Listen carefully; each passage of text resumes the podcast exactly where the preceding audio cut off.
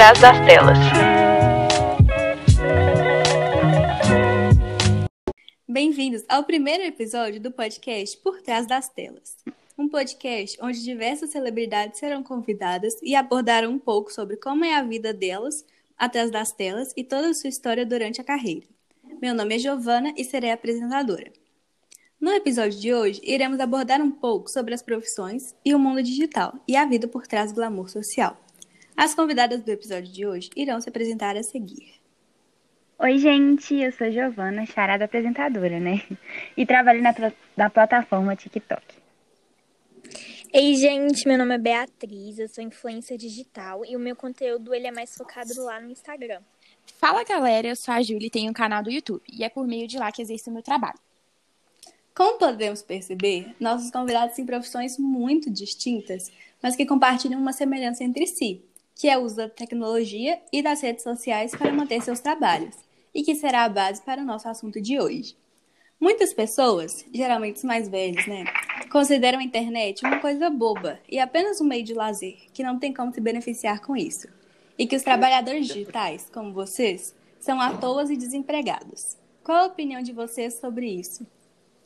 A beleza dessa profissão, da nossa na verdade, né, que qualquer pessoa com criatividade pode exercer essa profissão e conseguir lucrar com isso. Mas, por mais fácil que pareça, ser uma youtuber como eu vai muito além de sentar na frente de uma câmera e falar sobre qualquer assunto.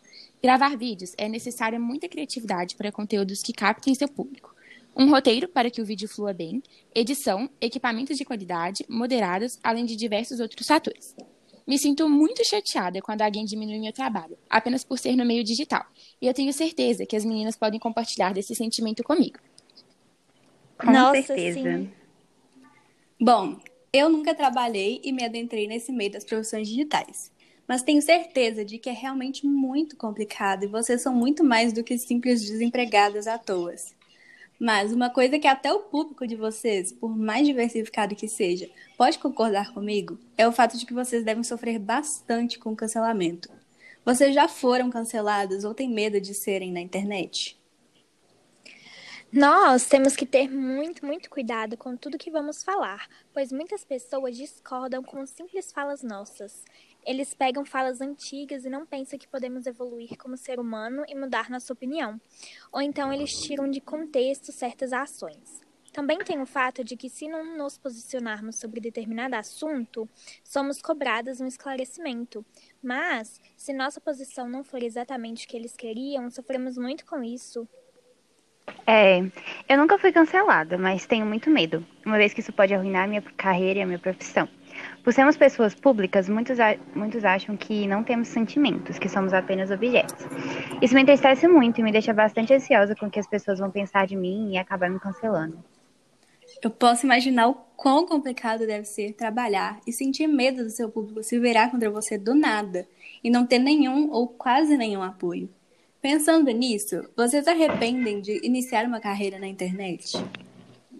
Então, apesar do TikTok ter bombado apenas nesse ano, devido à quarentena, e minha carreira não ter se, ter se iniciado recentemente, não vou mentir que já me arrependi em determinado momento, pois as pessoas por trás das telas não têm consciência do que falam na internet e que acham que estão seguras por trás de perfis falsos.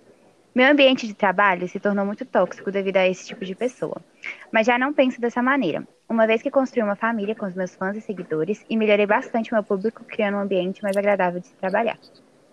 Nossa, te entendo bastante, Gi. Estou há anos trabalhando no YouTube, porém no início passei por uma situação semelhante à sua.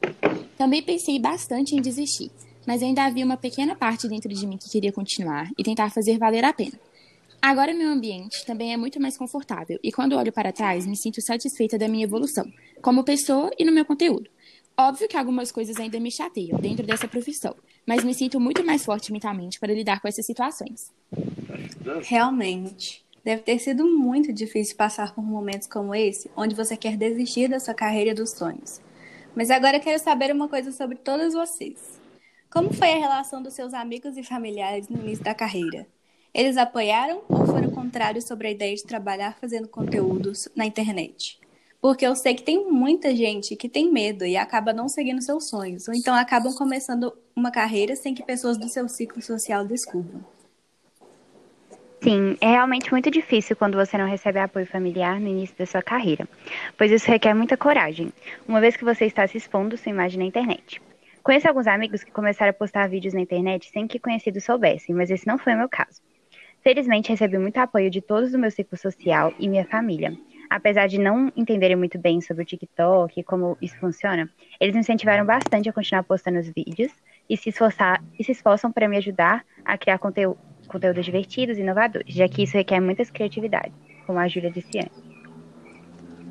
Por se tratar de um sonho meu, muitos familiares e amigos me apoiaram muito e eu sou muito grata por isso. Eles sempre me ajudaram, me davam apoio, me ajudavam com novas ideias e acho que isso fez parte do meu crescimento, de quem eu me tornei hoje. Como comecei o meu canal do YouTube há alguns anos atrás, quem tinha coragem de postar vídeos eram muito zoados, pelo menos na minha escola. Acho que devido ao pequeno número de youtubers da época. Infelizmente, fui uma dessas pessoas que começou a trabalhar em segredo. Na verdade, no início, eu levava isso mais como um passatempo, pois o lucro era quase nenhum e nunca imaginei que essa plataforma poderia crescer tanto em pouco tempo, fazendo desse passatempo meu trabalho. Quando meus amigos descobriram o YouTube, estavam um pouco maior, então apoiaram. Porém, alguns colegas de classe me zoaram um pouco, mas ignorei os comentários negativos e segui em frente. Meus pais sempre me apoiaram bastante, pois desde pequena me incentivavam a seguir meus sonhos, então agradeço bastante a eles.